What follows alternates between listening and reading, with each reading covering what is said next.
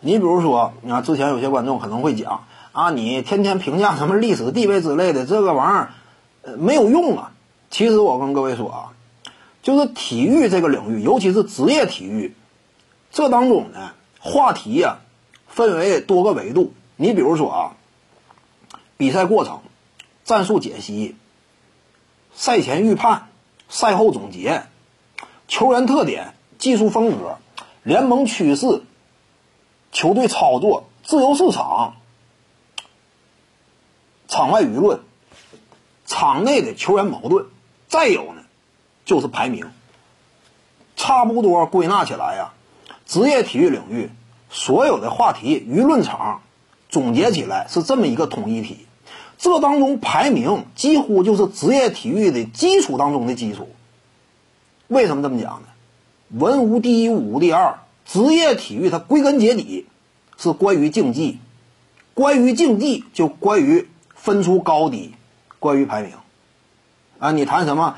呃，我讲历史地位啊，首先一点呢，就是在我所有讲的视频内容当中，关于历史地位的对比也就占了不到十分之一，因为我不是每一个视频都在单一平台全部这个呃上传的。我的所有视频内容啊，讲的东西历史地位也就不到十分之一，这是其一。再者，第二呢，你以为历史地位是我排的呢？你看没看到美国的顶尖体育媒体，什么 ESPN、TNT 之类的，几乎每年拉出来一个大排行，一到一百，对不对？而且每个月差不多都做出一个总结，现役的球员谁的实力高低。甚至恨不得每周都整，而且 NBA 方面啊，你看没看到，一年以来的评出来一个啊最强球员呢？什么 MVP 之类的，对不对？球队呢也要争夺冠军，常规赛战绩也要分个高下，甚至细化到什么程度？月最佳、周最佳以及每每天的比赛当中表现最优秀的球员，你看没看到？你说什么排名这个东西有没有必要啊？我跟你这么讲。职业体育，如果说你把排名这种讨论给彻底抛开在外的话，那你放心，这个体育舆论场的根基就没了。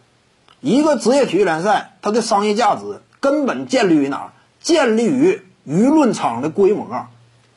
你要是了解世界体坛，你就会非常清楚这点。建立在舆论场的规模，舆论场越大越蓬勃，讨论的越热烈，说明什么？这项赛事越深入人心，越有价值。排名是其中的根基。你不光是篮球领域，各种奖项分门别类，各大体育平台常年进行这种排名，职业生涯成就啊，如何如何的，整来一帮 NBA 名宿啊，探讨的很多话题是什么？球员之间实力强弱、位置高低，不光是 NBA，足坛梅西、C 罗，对不对？曾经的大罗、小罗，羽毛球林丹、李宗伟，网球亚洲范围之内大阪直美、李娜，斯诺克领域奥沙利文以及皇帝亨德利，再包括其他呀，游泳领域孙杨、菲尔普斯、孙杨、霍顿，基本上就是绝大多数这个职业体育啊，怎么讲呢？你如果说排名排都不热烈，球迷都不愿意讨论的话，这项赛事说明什么？影响力低。你比如说，很少有人排什么奥运会吊环领域、鞍马领域历史地位整个排名啊，根本没有人关心，对不对？这就属于什么？相对来讲影响力差。真正说球迷大量愿意关心的，恰恰印证了这项赛事本身的影响力。那你说排名这东西关不关键？你以为是我主要排名呢？ESPN、TNT 年年拉大名单，而且那些做节目的那些 NBA 名宿，几乎总是讨论球员之间的高低强弱嘛。排名是底层的体育逻辑，就商业角度而言啊，你说把这个排名都不允许有啊，不允许有这项赛事就要凉了。这 这事实就是这样吗？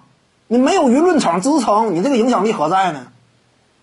你说这排名对于球员来说不公平啊？你错了，球员是职业球员，舆论场越蓬勃，商业联赛的价值越高，相应的球员的收入也越高，是不是这个道理呢？